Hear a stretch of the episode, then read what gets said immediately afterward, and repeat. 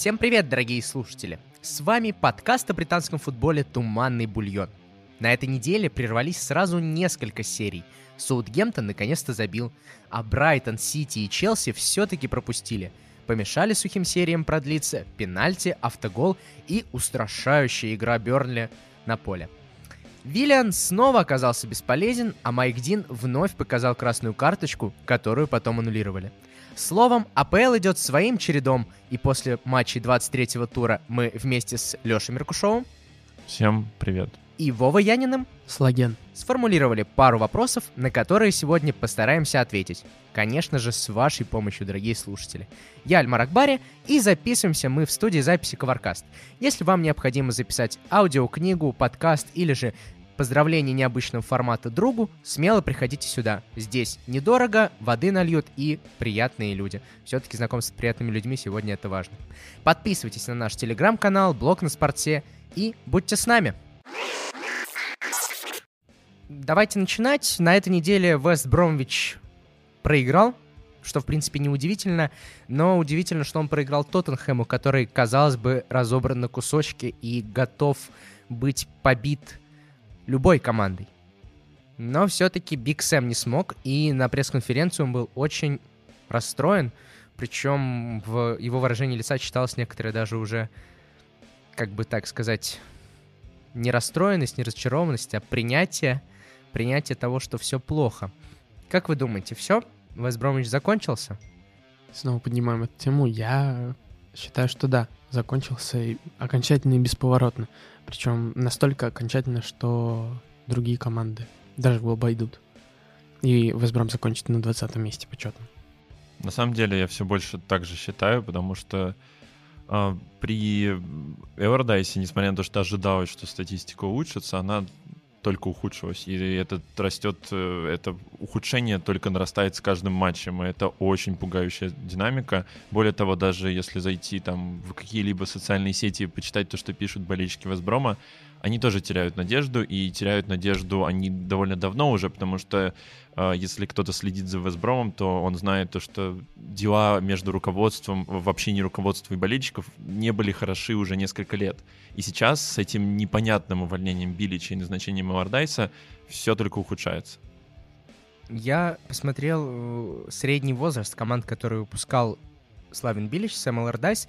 И Элардайс пошел на такую тенденцию повышения среднего возраста на поле. Правда, в последнем матче против Вестбромвича, точнее, не против Вестбромвича, когда Вестбромвич играл против Тоттенхэма, он выпустил, наоборот, самый молодой состав. Там средний возраст был около 25 лет.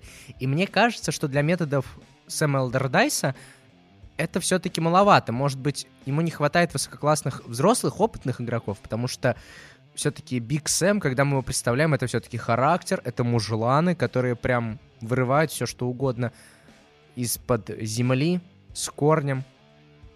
Мне кажется, то, что мы бы могли говорить об этом, если бы не холодная статистика, которая говорит абсолютно против того, что у Эрдайса что-то не получается из-за молодости игроков, а скорее говорит о том, что какие-то системные проблемы, возможно, присутствуют, потому что после ухода Билича единственный параметр, который улучшился, это XG и количество голов за игру, ну, там незначительно на 3 сотых. Что ухудшилось? Пропущенные мячи, э, созданные э, шансы с игры.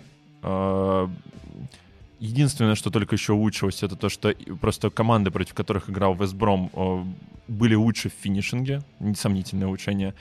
Пасов вообще количество уменьшилось, владение уменьшилось, и количество очков, набранных за игру, уменьшилось. То есть, по сути, Весбром потерял по всем показателям, это можно сказать. Владение — это, конечно, бесполезный параметр, мы все это прекрасно понимаем. Знаете, что я бы хотел отметить? Я бы хотел отметить следующее. 14 февраля Вестбромыч играет с МЮ, а дальше очень важный отрезок. Это матчи против Бернли, Брайтона, Ньюкасла, Кристал Пэласа. Вот эти четыре матча, мне кажется, будут показательными. Если Вестбром наберет в них меньше, чем 7 очков, то это значит, что с Вестбромом мы точно прощаемся, потому что дальше уже А у меня только один вопрос. Не те соперники, да? А за счет чего Весбром выиграет? Ну, то есть, стилевое у них какое-то преимущество стилевое, преимущество стиля, преимущество игры. Или, может быть, у них форма какая-то появилась? Смотри. Вы можете сказать? Да, есть две причины, по которым Весбром может победить. Первое — это характер, вопреки. Потому что все-таки Биг Сэм — это человек, который действует вопреки. Знаешь, вот есть люди, которые живут вопреки. Вот, то есть Биг Сэм побеждал зачастую вопреки. Помню такое. Да, а когда второе... говорили о том, что Сэм, Биг Сэм спасет Весбром. Да-да-да, вопреки всему. А второе — это, конечно же, эффект э, Галлахера и Мейтленда-Найлза.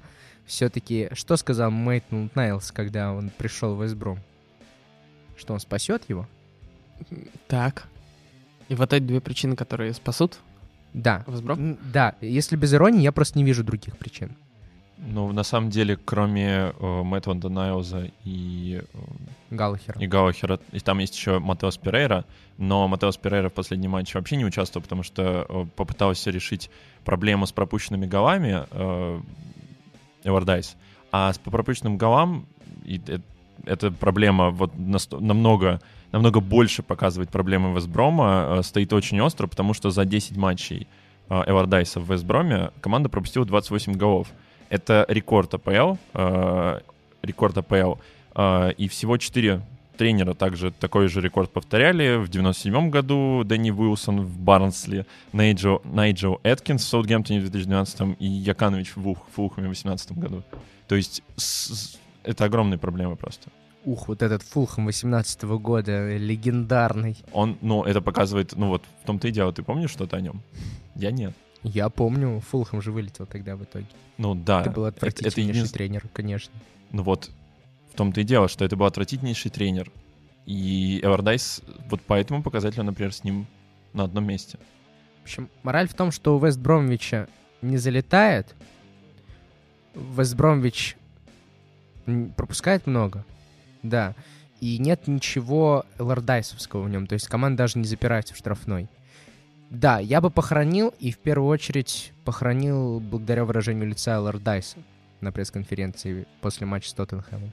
Хотя первый тайм, первый тайм у Дроздов был плюс-минус. Хотя и то там Тоттенхэм чудом не забил.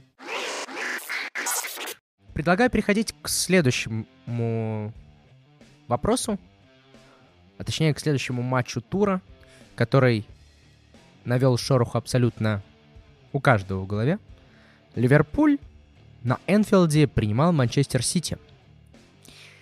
Я вот помню 2009 год, мне тогда было всего лишь 9-10 лет. и Я смотрел по телевизору матч Ливерпуль-Арсенал. Этот матч был тогда, когда еще потом Челси играл 4-4 с э, Ливерпулем. Кажется, да, это был тот год. Ливерпуль на Энфилде пропустил 4 мяча, и все 4 мяча забил наша легенда российского футбола Андрей Аршавин. Прошло 12 лет. И рекорд Аршавина до сих пор никто не повторил. Но Сити смог забить 4 суммарно. Давайте все-таки тоже обсудим этот матч, какие-нибудь тезисы выдвинем. И, конечно же, тезис, который у меня родился после концовки матча, что все, если мы вот привыкли в нашем подкасте, заметили, да, после почти каждого второго эпизода мы говорим, так, ну все, значит, эти точно вылетают, эти точно чемпионы, эти точно чемпионы, ну вот, мы любим. В общем, наша вот эта вот диванная поспешность, она проявляется. Вот моя поспешность была следующей, ну все, Ливерпуль точно не чемпион. Причем даже первая мысль у меня была не о том, что ну все, Сити точно чемпион, а все, Ливерпуль точно чемпион. Но я думаю, что мы не будем о таких вещах говорить. Давайте о содержании матча. Как вам вообще игра обеих команд? Продолжу. Все повторяющееся. А, заявление о Сити каток. Сити каток, который укатывает все и вся. Не знаю, что их может остановить. В Лиге Чемпионов еще может сила какая-нибудь появиться. Ну, условная Бавария, ПСЖ. Может быть, Месси покажет что-то красивое. А так, ну, непонятно. То есть Атлетика Мадрид ты не рассматриваешь? Ну, в принципе, да. Ну, я говорю, сила какая-то. Ну, хорошо, еще Атлетика. Ну, Реал. Ну и дальше-то. Ну, Реал вряд ли, конечно, но мы не будем сейчас об этом. Мне кажется, если так говорить, уж Атлетика тут побольше, потому что Атлетика, защи- защитная игра, это все-таки одна из философий, которые они умеют и практикуют, поэтому... Ну, сейчас у них не совсем защитная игра, сейчас Ну, Атлетика совсем другой. Ну, давайте да. не об Атлетике сейчас, Да, давайте про но- сейчас. На самом деле, у меня такое ощущение, как у болельщика Ман-Сити, до 60-й минуты по поводу катка не складывалось. То есть до 60-й минуты даже по XG это видно. По XG примерно было одинаково. Там полтора на единицу примерно э, Сити на Ливерпуль. И все-таки, мне кажется, намного больше, опять же, похоронило включило этот режим катка, это вот эти индивидуальные ошибки. То есть, в принципе, Ливерпуль до 60-й, какой-нибудь 65-й минуты показывал хорошую игру. На самом деле хорошую игру. То есть они не, все еще у них проблемы с, в атаке сохранялись. И они немного создавали сами. Но, в принципе, ну, это была весьма равная игра. А потом... А потом случилось неприятное. Вам не кажется, что эти ошибки, они все-таки были в какой-то степени вынуждены, потому что у Сити включился прессинг? Ну, они, безусловно, были под прессингом а, э, совершены, но, тем не менее, э, до этого же тоже был прессинг весьма такой неплохой от Сити в первом тайме в том числе, но этих ошибок не было. В принципе, Ливерпуль абсолютно держался нормально в своем э, ну, более-менее нормальном режиме, конечно, на меньших оборотах, но тем не менее. Но вот эти ошибки во втором тайме, возможно, усталость просто сказывается, потому что графики у всех команд, несмотря на то, что там Клоп отдельно пожаловался на то, что вот у Сити был больше перерыв, но на самом деле у всех просто перерыва мало. И поэтому, возможно, на Ливерпуль это больше сказалось даже, учитывая их травмы. И учитывая, в принципе, его заряд большой. Я бы отметил, что Ливерпуль не хватает глубины в полузащите, ну, не, не говоря уже о защите, потому что Джонс не, у него не получилось стать тем звеном, который бы связал как раз полузащиту, ну, свою половину поля с чужой половиной поля. И в первом тайме чаще всего команда выходила благодаря действиям Тиаго и Виналдума. Вот. И мне кажется, Джонс потерялся, и его, его заменили. Как вам дебют Цимикаса? Нет, я не уверен, что это дебют, конечно. В этом году, по-моему, точно дебют. Как вам замена Робертсона? На мой взгляд, вот замена Робертсона — это показательный момент, что Робертсон тоже провалился все-таки в концовке матча. Решили наказать на 88-й минуте поменяли. Ну, а чем еще обусловлена эта замена? Просто дать побегать, все. Ну нет, мне кажется, что здесь все-таки должна быть... Здесь многоходовочка? Ну, конечно, Фоден же во втором тайме переместился на, на правый фланг. Фоден просто разрывал после выхода Жезуса. Извините, но у меня минутка чистосердечных признаний, но я не знаю, почему всем нравится Робертсон. Это просто шотландская электричка. Ну, то есть, это Дмитрий Камбаров, который умеет бегать. Я могу тебе ровно то же самое сказать, э, потому что я смотрел матч Шотландия-Россия, точнее Россия-Шотландия, я приходил на него на Лужники.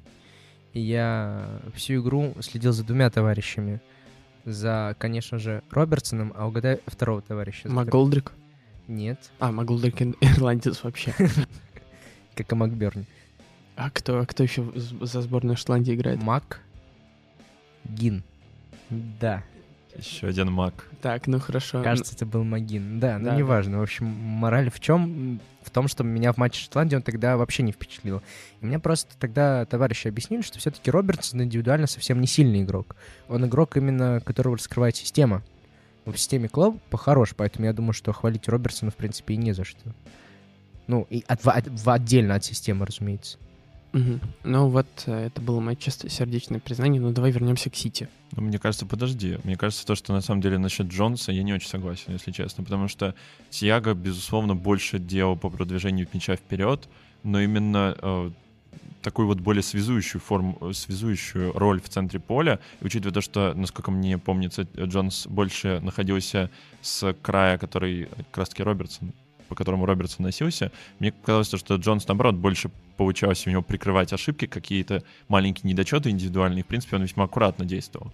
Просто, конечно, он не тот игрок, который создает, но учитывая тот, э, то качество игры, которое проявлял Фабини тот же в центре защиты, мне кажется, Джонс совсем не был вот тем игроком, который... Я не считаю, что замена была неоправданной, но тем не менее, мне кажется, Джонс нормально провел этот матч до замены. Насчет Джонса.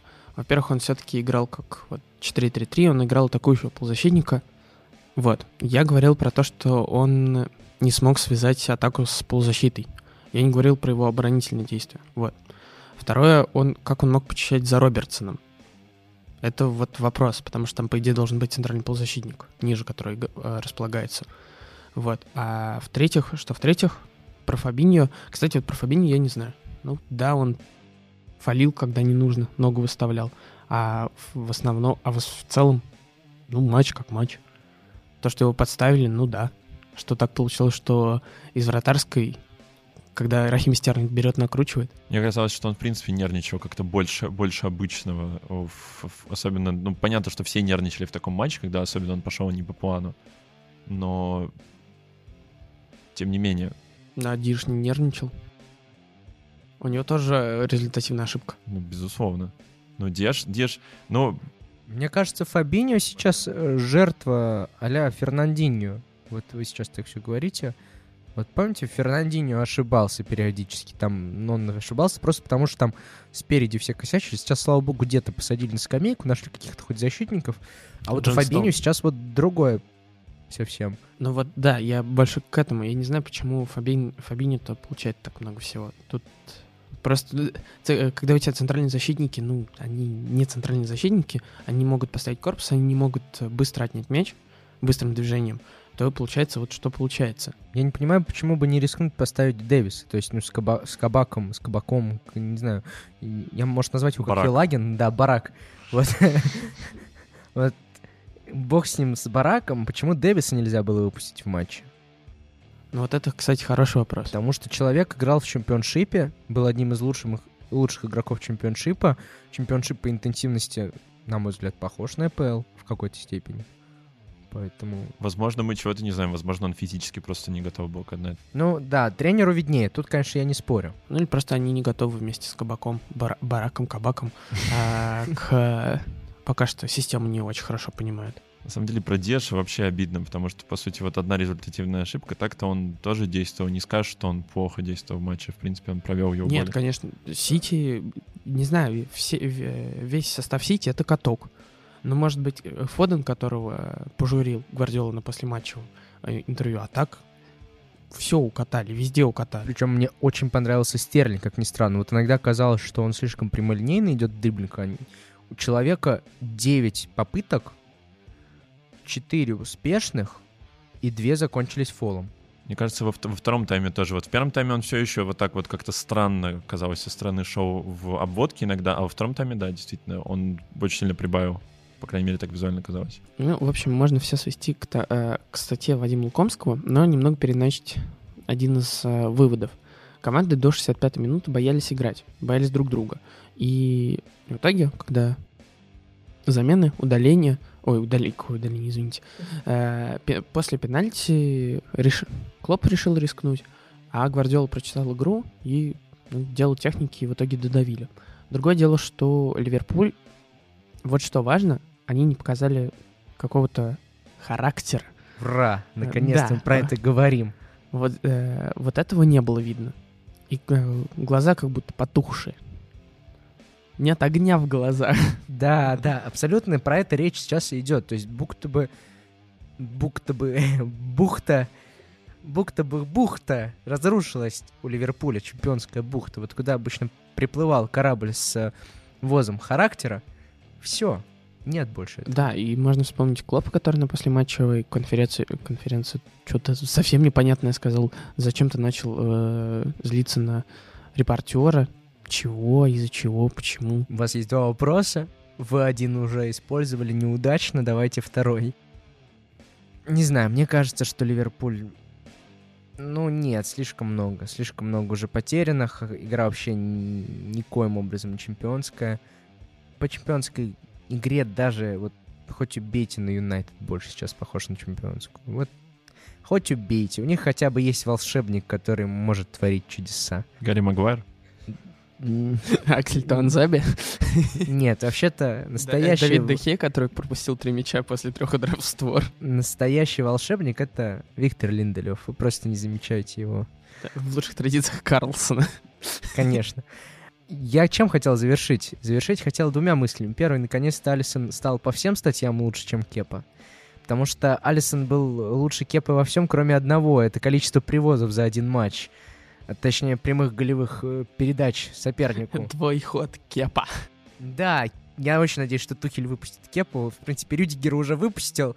Рюдигер гол забил. Осталось вот выпускать. А второй, как же много всего меняется. Совсем недавно был первый тур Тоттенхэм против Манчестер Сити. И вот я, по-моему, в подкасте не помню, говорил или нет, но вот вам лично я точно говорил, и ставка моя как бы это иллюстрирует. Я был уверен, что Тоттенхэм вы, выиграет. Вот там у меня была прям чуйка. Был на 900% уверен, что Тоттенхэм победит. Сейчас моя уверенность в том, что Тоттенхэм победит, вот грядущий матч с Манчестер Сити, это 2%. Сити все-таки реально дичайший каток, и я даже не знаю, какая команда в АПЛ готова им предоставить проблемы. Что ж, давайте перейдем к следующему вопросу, который мы с вами придумали. Если мы говорим о каких-то командах, о каких-то проблемах, которые могут нам предоставить некоторые клубы АПЛ.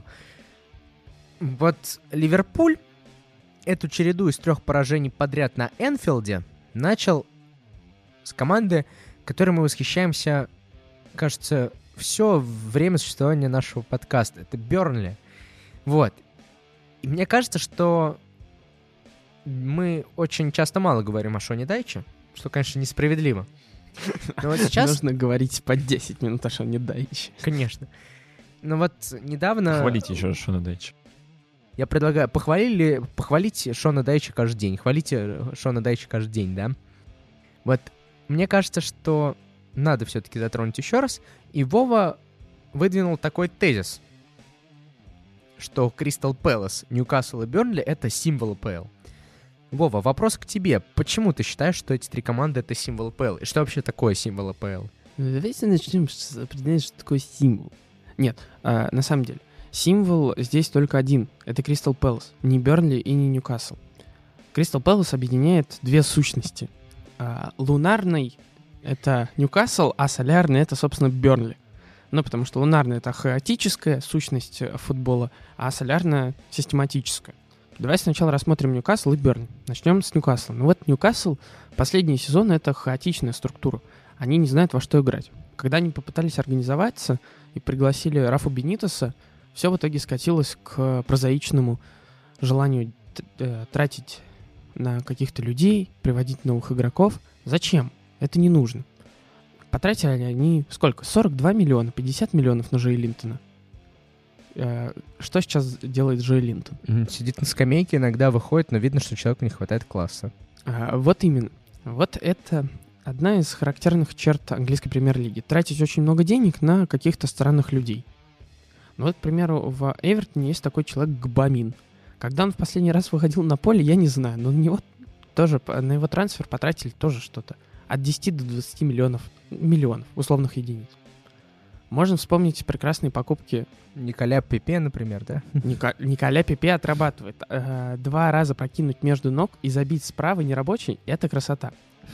Да нет, можно вспомнить прекрасную покупку э, шкафа из Икеи в Манчестер Юнайтед два шведских собрата, э, и, в общем, оба вызывают вопрос. Вот это вот английский шик, лоск, когда ты тратишь десятки миллионов на, то, э, на, на защитников, которые не, э, не знают, где находится север, а где юг. Да и на вратаря, в принципе. Ну да, на вратаря тоже. 80 миллионов. Да.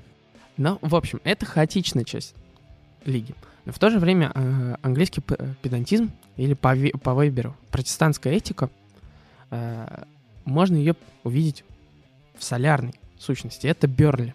Берли — это э, системная команда, которая подходит, создает свой мир, микрокосм в макрокосме премьер-лиги. И, собственно, через это определяет существование свое и лиги. Вот можно посмотреть много материалов, на самом деле не очень много, про то, как играет Берли как они выходят в атаку, как они завершают, как они прессингуют, как они... Стандарты исполняют. Да, как они стандарты исполняют. В общем, все четко по полочку. В общем, по конспектам Шона Дайч. Да. Абсолютно гениального персонажа. Кстати, э, прекрасная статистика. Берли провел, что ли, 230 матчей в премьер-лиге. Ну, какая-то такая цифра, э, число такое. Э, из них 200 под руководством Шона Дайча. Вот. И, собственно, вот это вот системный подход — когда мы растим что-то долго, осязаемо, понятно, он а, отражается в том числе и в академии. Потому что, вот, к примеру, в ТИФа и в их совместном проекте с Атлетиком выходила статья о том, что сейчас Академия Бернли плодит просто невероятные таланты. Вот, к примеру, Двайт Макнил. Гений. Гений. Ну, казалось бы, это у нас два полюса одной премьер-лиги. Что нам, если мы их соединим, что получим? Ну, не Эвертон же. Нет. Мы получим Кристал Пэлас.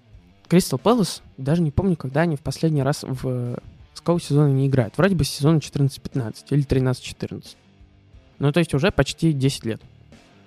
За все это время у них сильно изменилась структура игры? Не сильно. Они поставили одну себе цель. У них есть игрок, который создает. У них есть вариативность в атаке.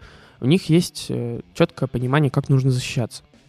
С приходом Ходжсона это только усилилось. На спорте, вот когда Сити шел к своему первому чемпионству с Гвардиолой, или, да, выходила статья о том, как вообще Кристал Пэлас смог обыграть. 3-2 они когда сыграли? Да, э, когда вроде э, Таунсенд ему... Да, зарядил такую красоту, ага. Вот. Выходила статья, как вообще так получилось. И оказалось, что Ходжсон выстраивает абсолютно понятную, спокойную и довольно простую систему. Четыре игрока в защите, четыре полузащитника, которые контролируют центр поля, и два нападающих, которые играют либо 4, э, в, в паре, либо... Ну, Один по другим. Да. И вот эта система, она тоже оказывается гибкой. Вот сейчас она доказывает, что да, она не работала какое-то время, 9 матчей они не могли выиграть. А вот сейчас поменялось чуть, и она преобразовалась в 4-2-3-1. И все, и Кристал Пэлас попер. И посмотрите, с помощью чего он пропел, попер. С помощью систематических тран- э, системных трансферов Иберичеза, который должен был заменить Уилфорда за Матета, Матат, в общем... Ну вот он дебютировал в вчерашнем матче с Лицем. Э, в общем, э, непроизносимая французская фамилия. Он должен... Э, Хаку намотать. Вот этот представитель диснеевской корпорации заменил Миши Бечуаи, который уже в 27 лет все-таки только в России он может считаться молодым перспективным. Я бы сказал, что, наверное, Бентеки в первую очередь он заменил. Ну, Бентеки уже ветеран, поэтому... Ну, в общем, он их изначально центрального. Да, он который, что играет Айю или же Бентеки или же да. Бачуай. Ага. Это два системных трансфера. Если посмотреть, в прошлом, э, вроде бы в прошлом году к ним пришел Ридвальд. Ридвальд играл левого защитника в Аяксе и пару раз выходил в прошлом году э, с левой защиты. Сейчас он играет одного из центральных полузащитников. У них есть глубина, что говорит о трансферной политике, но хаотичная тоже преобладает. Посмотрите на средний возраст их центральных защитников. Дан, Ворд, и Кехил. Кехил.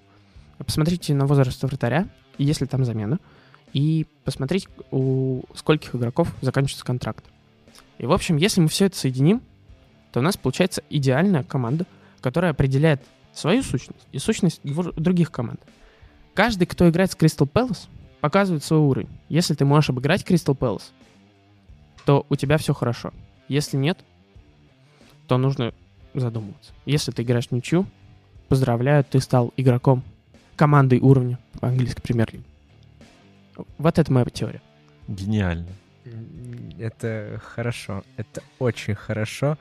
И, собственно, как раз-таки Вестбромвич будет скоро играть с Кристал Пэласом.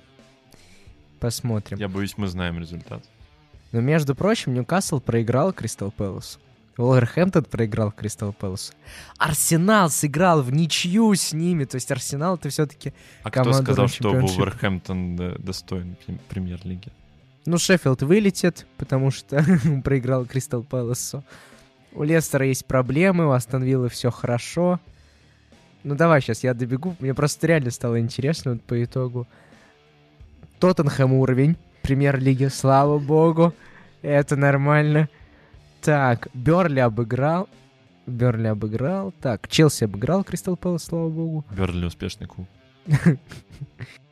Ну, Там я есть, ду... затесалось в начале сезона поражение Лица 1-4 и Саутгемптона. Но подожди, Лиц уже исправился. Да, Лиц исправился, а Саутгемптон, ну вот, они показали, что... Это еще больше подтверждает теорию Вовы, то есть Лиц справился. Лиц поработал над своими проблемами и вышел лучшим клубом. И, кстати, вышел, в, сейчас реально вышел в верхнюю серия. десятку, да. Вышел. В общем, что самое важное, что за Crystal Palace интересно смотреть, если их вписывать в глобальную схему вещей.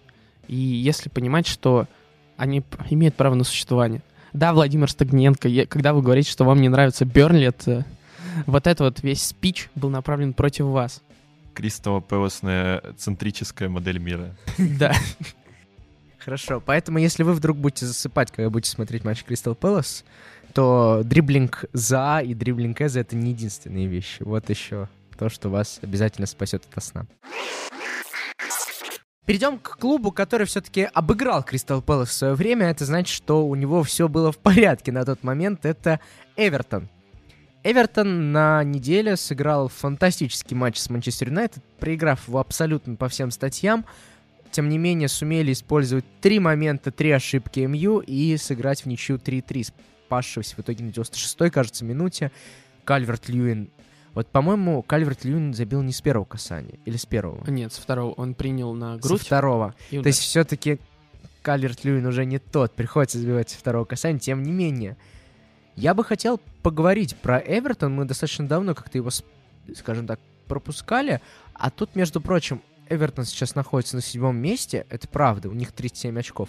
Но, тем не менее, у них две игры в запасе. Если мы представим вдруг, что они эти две игры выиграют, то тогда у них получается 43 очка. 43 очка, извините меня, это больше, чем у Ливерпуля. Ливерпуля. Так какая команда все-таки сейчас первая в Ливерпуле, интересно? Но даже больше речь не про это, а про то, сможет ли Эвертон зацепиться за Еврокубки. Вот как вы думаете? Анчелотти все-таки говорил, что он планирует команду в Еврокубки вывести. Может или нет? Я думаю, что у них не получится. Потому что, конечно, спасаться на 96-й минуте это очень красиво. И две минуты держать мяч, чтобы вывести Хамиса на ударную позицию, тоже красиво и удачно, и мило. Но системно они все равно еще не убедительны. А мне кажется, что на самом деле у Эвертона есть все шансы, а, если не будет травм никаких еще, потому что на самом деле это в матче с МЮ тот же злополучный XG показывал почти равный результат. То есть там у МЮ 1,7 и 1,6 примерно у Эвертона. В принципе, несмотря на преимущество по ударам и по ударам в створ у э, манкунианцев, Эвертон не был особо хуже.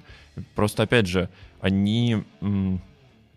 Все зависит от того, насколько не будет проблем, которые были в начале, по ходу сезона, по ходу первой половины сезона с защитой.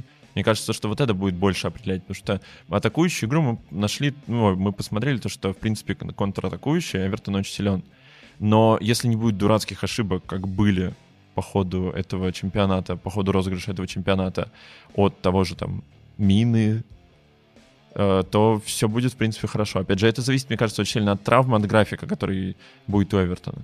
Альмар, ты что хочешь сказать про Эвертон? Я хочу сказать, что это хорошая команда, которая мне нравится. Они молодцы, и все у них будет хорошо. Вот как тебе такой уровень моих рассуждений. Абсолютно аргументированный, я считаю. Согласен. Но у них... Что еще нужно представить? Нет, нет, я давай буду серьезен. Во-первых, мне всегда на... интересно смотреть на концовку сезона, потому что вот именно концовка сезона, мне кажется, это супер важно. Так вот, у них последний матч будет против Манчестер Сити, а до этого будет с Уолверхэмптоном, Шеффилдом и Вестхэмом.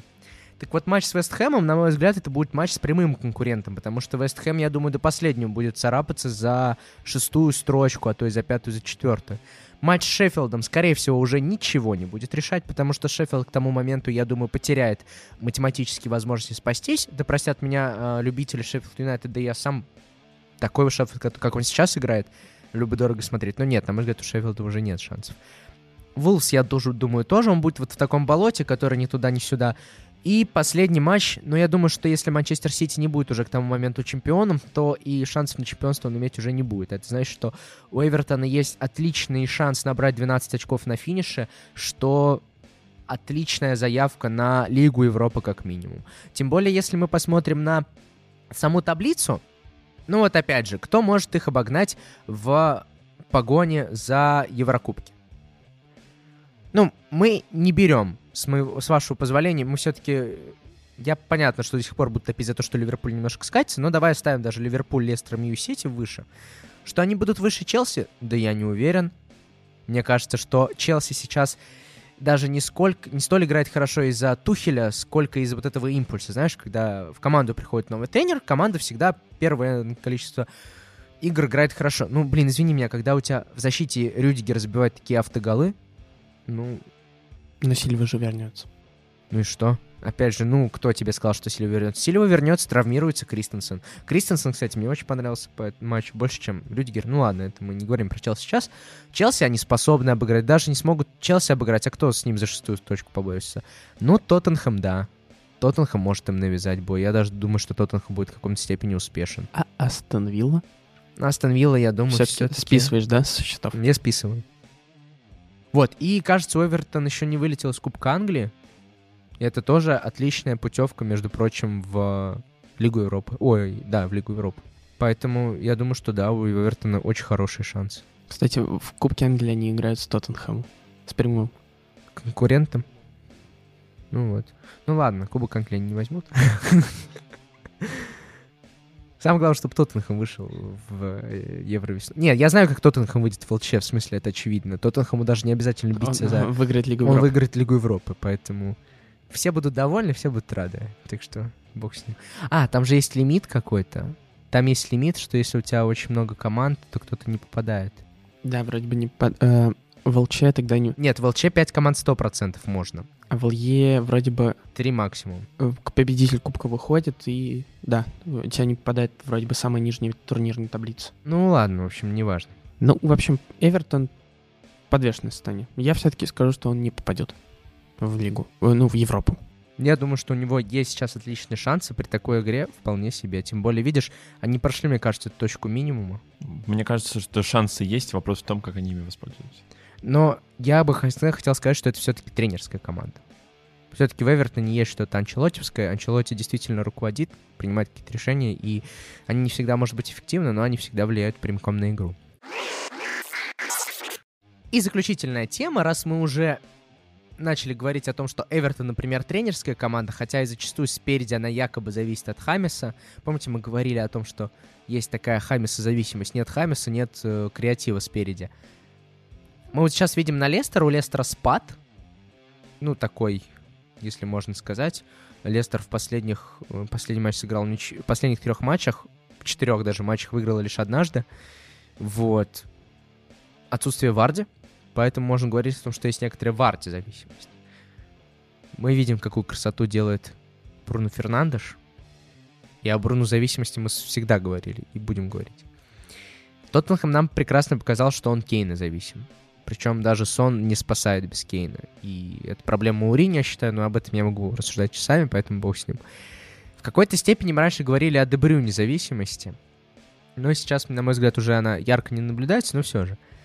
Вот мы придумали вот это что-то зависимость, что-то зависимость. Безусловно, в концовке прошлого сезона и начале этого мы рассуждали о том, что в какой-то момент класс игроков и класс команды будут решать больше, нежели система. И это связано с интенсивным графиком, с необычным календарем и так далее и тому подобное. Но все же, если посмотреть сейчас на АПЛ, вот на эти 20 команд, какая из команд не страдает никакой зависимостью, на ваш взгляд? Ну, желательно только пример успешной команды, потому что мне кажется, понятно, что Весбромич сейчас ни от чего не зависит. Весбромич зависит сейчас просто от э, бога. Ну, иначе не скажешь. Ну, решайте уже. К сожалению, жаль, у нас нет картинки, они просто сейчас друг на друга тыщут пальцами, кто начнет. Ну, давай, Вов, начинай. Тут нужно определить, какая зависимость. От игрока или от системы. Если от игрока, ну вот ты перечислил Варди, Бруно и немного упомянул Кевина Де Брuyне. А вот у других команд, ну, есть зависимость у Виллы, можно сказать. Есть небольшая зависимость у Лица и большая зависимость от, у Тоттенхэма. А вот команды, которые могут менять игроков, причем достаточно, э, в достаточном количестве, я думаю, всего несколько, их мало. Это Сити, Ливерпуль, да и, в принципе-то, ну, и назовем Кристал Пэлас уже упомянутый, и Берли. Не согласен, Не согласен с Бернли. Кристал Пэласом. Вот внизу, вот это поворот. С Бернли, потому что есть игрок, от которого Бернли очень сильно зависит, это Поуп. Ну вот согласись, что без Поупа Ну, Бернли игра бы... был Хитон. Нет, э, там, вот, мне кажется, с точки зрения Давай брать вратарской замены, с вратарской заменой я не согласен, у Берли обе, оба вратаря неравносильно, конечно, Поп сейчас в огне, но второй вратарь у них Хитон, кажется, сейчас, да? Нет, Хитон восстановили. А Пик, кто? Пикок Фаррелл, который играл с Манчестер Сити, и там очень много пропускал. А, тогда, тогда ладно, тогда Поэтому беру я, свои я и говорю, что сейчас, ну, как бы, как Бернли, как команда, которая на защиту очень сильно полагается, как бы вратарь составляет важную составляющую. Мне кажется, без Пол- Боупа зависим Бернли на данный момент. Мне кажется, Кристал Пэлас зависит от ЗА. Все-таки он зависит от ЗА. Без ЗА спереди все совсем грустно. На Эйбери Чеза. Э, слушай, я готов утверждать, что Эзи пока не готов брать все функции ЗА и не настолько лидер на поле. Если мы посмотрим на процент набора очков Кристал Пэлас с ЗА и без ЗА, то, мне кажется, там такая может сделать большую выборку, которая, ну, нивелирует условно то, что вот с- без ЗА внезапно попали на сильные команды. Ну ладно, тогда я скажу еще Брайтон. М, Без ума. Без ума в центре сейчас очень много решает. Ну окей, нет, понятно, что мы сейчас так перечисляем. Вообще-то в любой команде, если ты убираешь важного игрока из состава, то она, скорее всего, э, ухудшится. Да, здесь, наверное, я больше вкладывал, наверное, Кстати, Шеффилд. ну, Шеффилд, да. Ну, понятное дело, э, какая там система, как она работает сейчас. Ну но- и Фулхэм тогда. Шеффилд Хендерсона зависимый. Без Хендерсона, соответственно. Мы увидели, что без Хендерсона, да. Слушай, нет, я, наверное, здесь все-таки подразумевал в первую очередь Тоттенхэм, потому что Тоттенхэм без Кейна в этих матчах, он был безобразен. То есть не в плане того, что он был безобразен, типа фу, а он был безобразен с точки зрения образа. Непонятно, во что вообще в Тоттенхэм играл. То же самое с точки зрения Манчестер Юнайтед. Иногда без Бруно Фернандеша теряется связь между двумя линиями.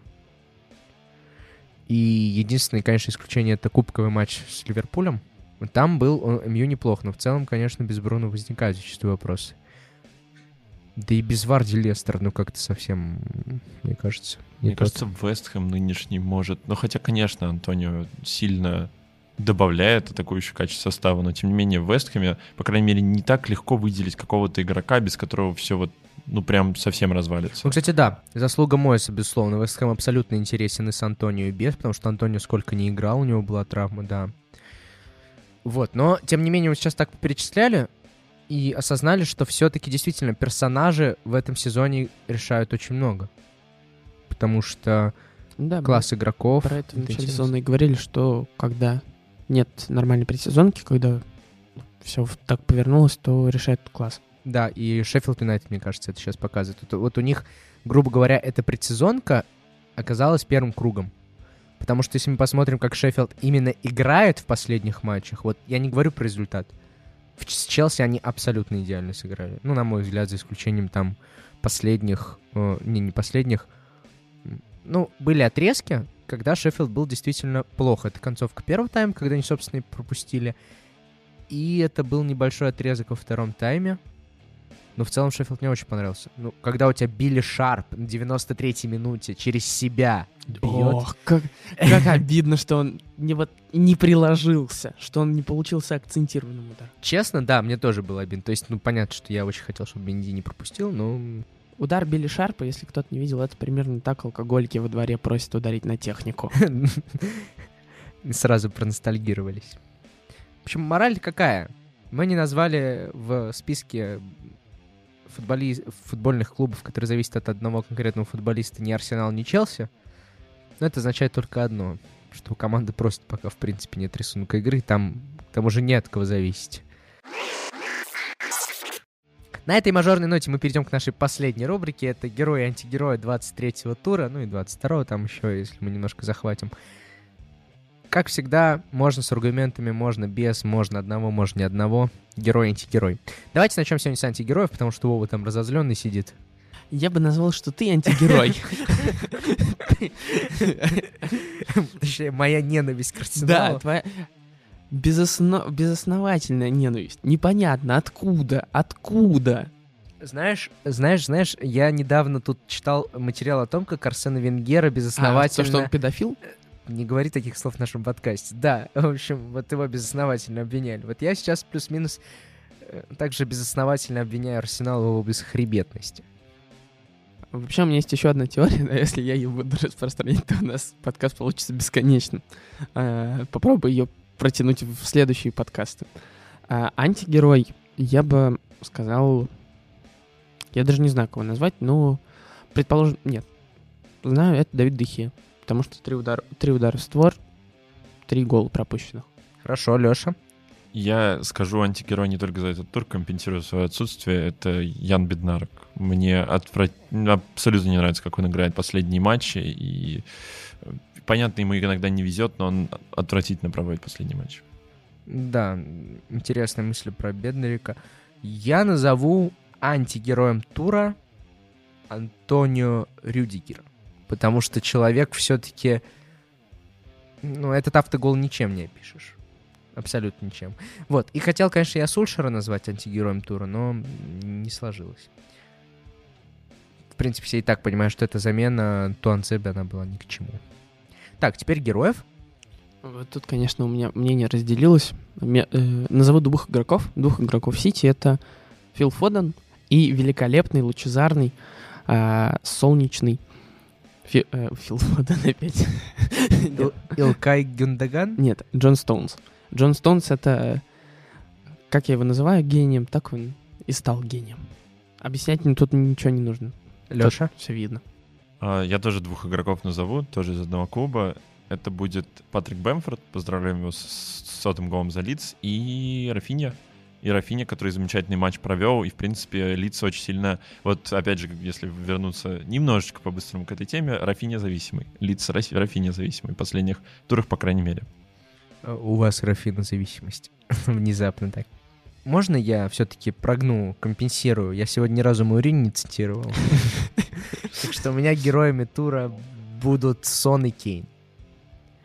Объясню почему.